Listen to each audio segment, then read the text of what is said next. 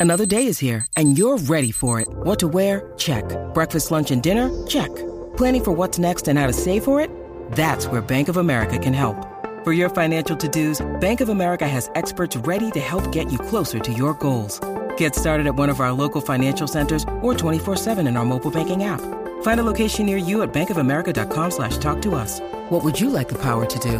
Mobile banking requires downloading the app and is only available for select devices. Message and data rates may apply. Bank of America and a member FDIC. Hola a todos, soy Víctor Abarca y estás escuchando Expreso con Víctor, el podcast diario sobre tecnología, tecnología que importa y cultura digital. Bien, si se cumpliese tan solo el 10% de las previsiones que hay respecto a los lanzamientos de Apple, pues vamos a tener probablemente uno de los otoños más movidos de los últimos años y yo estoy vamos, preparado para todo esto. Bien, y sobre todo lo que envuelve a, los lanzamientos desde Cupertino y también novedades relacionadas con el metaverso, los NFTs, los Pixel, también vamos a hablar de todo esto en el episodio que inicia esta última semana de junio, mi mes favorito del año. Y bueno, allá vamos. Espero que tengas un buen expreso preparado y con hielo. Bueno, como te decía antes, esta semana vamos a despedir junio y por tanto vamos a, entrar oficialmente en el verano. Aunque, o sea, de forma oficial ya habíamos entrado, ¿vale? El día, el día 24, no de junio, que además es la festividad de San Juan. Pero creo que en la cultura popular lo tenemos más asociado casi los meses de julio y agosto. Y lo que no contábamos, ¿vale? Es que Apple nos iba a provocar un sentimiento un poco contradictorio, porque queremos disfrutar del verano, del sol, de la playa, de las vacaciones, pero quizás ahora tenemos más ganas que nunca de que llegue octubre bueno, septiembre y octubre, ¿no? Para, para que salgan cosas. Esto es lo que ha provocado la última newsletter que han enviado desde, desde Bloomberg, que son especialistas en todo lo relacionado con Cupertino. Bueno, pues ayer domingo provocaron un tsunami de nivel infinito. Y es que el site ha informado de que de todo lo que Apple tiene preparado. Una serie de lanzamientos que podrían revolucionar el mundo tecnológico. Bueno, mejor dicho, para la revolución, la de las gafas y todo. Para esa todavía falta un poquito. Bueno, vamos a empezar, como son rumores, ¿vale? Y estamos en veranito y esto también apetece un poco porque nos da frescura. Pues vamos al lío. Vamos a empezar por lo que ya podríamos llamar como la joya de la corona. Porque si hay dispositivos que todos esperamos es, como te digo antes, la realidad virtual y mixta que está preparando mm, en, Apple. Los futuros cascos de realidad aumentada y virtual contarán con dos procesadores. Según la información que manejan los expertos, uno tendrá las mismas capacidades que el chip M1, sin embargo habrá otro con un chip M2 y 16 GB de RAM. Pero los planes de Apple no acaban aquí, porque la información de Bloomberg habla de hasta 5 dispositivos diferentes. Atento por aquí vienen curvas, ¿vale? Y voy, a ver, seamos sinceros, mucho de todo esto tiene muchísima lógica. Para empezar estaríamos hablando de un nuevo Mac mini con un M2 totalmente lógico, una actualización del Mac Mini que ya lanzaron, pero con el M2. Un segundo eh, Mac Mini con un M2, pero en la versión Pro, es decir, el M2 Pro. tendría muchísima lógica también esto, porque sería, es decir, mira, a mí una cosa que me llamó muchísimo la atención cuando sacaron el Mac Studio es que el, el, Mac Studio lo sacaron con el M1 eh, Max eh, y, uno nuevo que era el Ultra. Pero el M1 Pro, digamos que únicamente vive en los ordenadores, en los MacBook Pro. Entonces me parece muy inteligente que saquen una especie como de, de intermedio que es tienes el, M, el Mac M2, el Mac, perdón, el Mac Mini M2, el Mac Mini M2 Pro y después que actualicen la, línea de los M2, eh, o sea, de los Mac Studio con el M2 Max y el M2 Ultra. Bueno, también se está hablando de un MacBook Pro de 14 pulgadas con el M2 Max y un segundo MacBook de 16 pulgadas y también con un M2 Max y un Mac Pro, que esto es una cosa muy interesante, ¿vale? Porque ya por fin estamos empezando a, a escuchar otra vez esto, un Mac Pro con el chip que llamarían M2 Ultra Extreme. Es decir, ya no sería, o sea, recuerda que tenemos no la serie Ultra, bueno, pues este sería Ultra Extreme. Me mareo solo con pensar en la potencia que puede tener y la capacidad que puede tener y también el precio que puede tener, pero claro, al final estos, estos ordenadores, los Mac Pro, están destinados a un público muy concreto. Yo creo que yo creo, o sea, yo creo que flipó la industria cuando lanzaron el, el M1 Ultra, ya alucinaron con las capacidades que podía hacer con todo el movimiento, el renderizado en 3D en tiempo real, o sea, es una cosa de locos. Pues ahora pensar en un M2 Ultra Extreme es increíble, ¿no? Bueno, pensabas que había acabado. Bueno, pues para nada. La información que manejan además en Bloomberg habla de una inundación, literal, ¿vale? Utilizan la palabra inundación de productos para este otoño que también abarcarían los siguientes productos para empezar, cuatro dispositivos o cuatro modelos de iPhone 14. Eh, un conjunto de iPads nuevos, es decir, necesitamos una renovación del iPad Pro M1 que pasaría a un M2. Tres relojes de, de Apple, es decir, o tres modelos de Apple Watch. Un par de auriculares de AirPods Pro actualizados. Un nuevo HomePod, que este es un rumor que lleva sonando desde hace bastante tiempo y que creo que de verdad lo necesitamos. O sea, los HomePods los adoro. Y un nuevo modelo de Apple TV mejorando algunas pequeñas especificaciones. Con el tema del nuevo Apple TV, no sé muy bien cómo lo van a hacer. Quizás un Apple TV más pequeño que se enganche a través de USB eh, en la tele o un HDMI en la tele, pero que sea como más pequeñito. Eso podría ser. Sobre todo creo que lo, lo que podrían hacer sería un producto muchísimo más económico y que luego eh, se beneficiase de la suscripción a Apple TV, ¿no? Eso me parecería que sería como una especie de caballo de Troya y un caballo ganador para introducir Apple TV, que me parece un, o sea, Apple TV Plus, que me parece un servicio de streaming brutal en más televisores. Bueno, y por cierto, merece la pena pararse un segundo también a reflexionar sobre ese futuro HomePod que te estaba contando, en el que Apple estaría, pues se, supone que lleva ya un tiempo trabajando. Se habla de una versión con el chip S8 una pantalla actualizada en la parte superior del altavoz, tendría una funcionalidad multitáctil y un diseño parecido al modelo del 2018. A mí me parece que es un modelo precioso, me parece un diseño icónico que espero que de verdad que no cambien, pero la parte de arriba, el círculo de arriba, creo que pueden poner una pantalla que además puedas controlar la casa, o sea, casi como una especie casi de, de, mini iPad, ¿no? Pero únicamente para todo el control de la casa, que le, que le puedas preguntar eh, la temperatura que hace, que te diga la temperatura que hace ahora y la temperatura que hará más tarde. Y además con los gráficos que además ya los tienen, que son unos gráficos muy similares a, los, a las compilaciones, eh, complicaciones, perdona, que, mm, tenemos en el Apple Watch. No sé, me parece que esto podría ser brutal.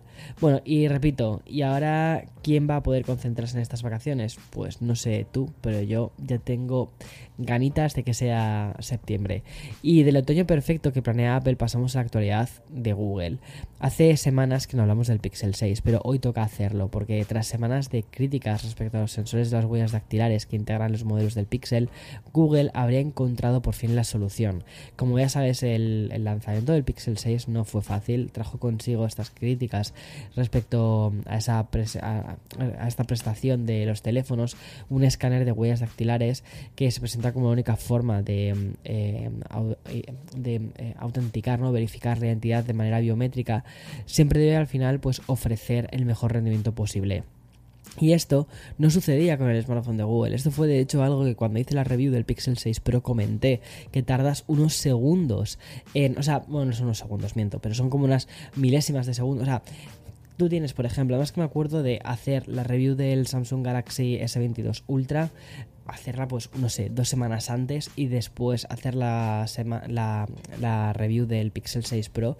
Y fue como esto no, no está bien o sea siguen sin mejorar la huella o sea va, lento va muy lento. Bueno más adelante supimos por parte de la propia compañía que ciertos algoritmos de seguridad del dispositivo eran los culpables de esta lentitud en el sensor. Y aunque se lanzaron varias actualizaciones el problema seguía ahí para desesperación de los usuarios. Bueno pues al parecer el sensor de huellas dactilares ha mejorado su rendimiento. Tal y como, tal y como informan desde Engage, el dispositivo de Google va a recibir una actualización el 28 de julio y ahí va a ser cuando los dispositivos experimenten esta nueva mejora en la prestación y en la velocidad a la hora de desbloquear el dispositivo. Bueno, ya cambiamos de tema y nos vamos a la actualidad de los videojuegos porque Riot Games ha comunicado que va a comenzar a monitorizar las conversaciones de Valorant, el título de disparos en primera persona. Bueno, pues la compañía ha emitido un comunicado donde explica esta decisión que está promovida por el comportamiento abusivo y tóxico que siempre podemos encontrar en estas vertientes más de Internet. Y aunque no sean mayoritarios, el lado más troll y abusivo hace su acto de presencia y Valorant, como te puedes imaginar, pues no era ninguna excepción. Y por todo esto lo que ha decidido hacer Riot Games en una eh, actualización de su aviso de privacidad y términos del servicio y desde hoy se especifica que se van a registrar y se, van a a evaluar todas las comunicaciones de voz que hay en el juego. De esta manera, en el caso de producirse una denuncia, se podría consultar el historial y comprobar las posibles malas conductas de los usuarios. Riot además ha informado de que un equipo va a ser encargado de revisar estas conversaciones y confirmar o desmentir que se hayan eh, incumplido normas de conducta. Esta actualización va a entrar en vigor el próximo 13 de julio y aunque primero lo va a hacer en Estados Unidos y con usuarios que hablen en inglés, poco a poco llegará a más idiomas y a más regiones. A ver, personalmente con considero que esto es correcto, porque al final es un juego, no estamos hablando de un espacio en el que necesites tener una conversación privada. Si quieres privacidad, haz una llamada por FaceTime, haz una llamada por eh, Telegram o por Signal o por lo que sea. Si quieres algo más encriptado y donde no se escuche nada o nadie te esté grabando. Pero eh, esto es un juego, la gente quiere pasárselo bien y cuando estás eh, siendo insultado pues eso no es pasárselo bien. Entonces, creo que está bien que haya una eh, haya un registro de, ciertos trolls y de ciertos comportamientos abusivos y poder decir, oye, mira, perdona, es que esta persona me ha insultado. Y entonces poder hacer ese registro y decir, a ver, ¿dónde? Aquí está el, insulto. Y decirle, pues mira, ya no juegas más a nuestro jueguecito. Porque al final es un jueguecito, no es, no es algo de cuestión de vida o muerte, no, es un juego. Y eh, los juegos los jugamos para pasárnoslo bien, no para aguantar troleos. En fin, eh, voy a hacer una pequeña pausa para el sponsor y continuamos con más. When you need mealtime inspiration, it's worth shopping Kroger, where you'll find over 30,000 mouthwatering choices that excite your inner foodie. And no matter what tasty choice you make, you'll enjoy our everyday low prices, plus extra ways to save, like digital coupons worth over $600 each week. You can also save up to $1 off per gallon at the pump with fuel points. More savings and more inspiring flavors make shopping Kroger worth it every time. Kroger, fresh for everyone. Fuel restrictions apply. Bueno, no dejo el sector de los videojuegos porque acabamos además de conocer una noticia de ultimísima hora, porque si tenías planes para mañana, pues igual te toca cancelarlos o al menos despejar eh, tu, agenda a las 3 de la tarde si estás en España, o a las, creo que son como las 9 de la mañana si estás en Nueva York, porque ese va a ser el momento en el que por fin vamos a poder disfrutar de un nuevo Nintendo Direct, Mini. Ya sabes, este evento con el que la compañía nipona informa sobre los juegos que van a llegar a Nintendo Switch. Y como suele ser habitual, vas a poder ver en el evento vas a poder verlo a través del canal de, Nintendo que tienen en YouTube. Y mm, este Partner Showcase va a servir para presentar los próximos títulos third party que van a llegar a Nintendo Switch. ¿Y qué quiere decir esto? Que sea un evento dedicado a juegos de terceras compañías, es decir, no vamos a, ver nada, en principio no vamos a ver nada, ¿no? Sobre The Legend of Zelda, Breath of the Wild, la cuarta entrega de Metroid Prime, y tampoco creo que veamos nada más sobre el Xenoblade hasta ya el lanzamiento. Pero bueno, también está muy bien que se dé el foco a, otros, a otras third parties porque es una parte muy importante de la propia consola. Vale, ya el último bloque de del episodio de hoy está dedicado a una temática que ha protagonizado la newsletter además de esta semana. Y es que la asociación entre la cultura pop y el metaverso está dando muchísimo de qué hablar. Quiero hacerme eco de la última incursión de dos músicos en el terreno de los NFTs. Los raperos Eminem y Snoop Dogg, eh, que he dicho Snoop Dogg, Snoop Dogg van a protagonizar el videoclip de la última canción de Eminem, que es From D2, the LBC, pero no hacen, no lo hacen apareciendo ellos como tal, sino que van a ser la versión Board Ape Yacht de ellos, es decir, van a ir como de, los monitos, ¿no? Que se volvieron súper famosos con el tema de los NFTs. Como ya sabes, además esta colección de NFTs es la más popular que existe y ha arraigado muy fuerte dentro de la industria musical de Estados Unidos y muchísimas celebrities han colaborado para tener su, su particular versión con forma de mono. Y bien, la asociación musical y digital entre Eminem y Snoop Dogg es el último ejemplo de todo esto. Por cierto, el videoclip se estrenó durante el Ape Fest del 2022 y como su propio nombre indica, ¿vale? Es un evento que funcionaba, o sea, el, objetivo era promocionar los NFTs, pero a través de figuras pop como los mencionados raperos u otros grupos como LCD Sound System, Haim y también Lil Wayne. Y bien, esta, esta última colaboración llega el momento en el que la popularidad de los, de los NFTs es la más baja de los últimos meses, porque es que esto es muy curioso. Según informan desde The Verge, actualmente el precio del ApeCoin, que es la cripto lanzada por la compañía de Board Ape Judge, eh, pues ha caído en un 39% en el último mes, situándose en 4,51 dólares. Su punto máximo lo consiguió en abril cuando superó los 23 dólares. O sea, una bajada muy, muy grande de 23 a 4,51.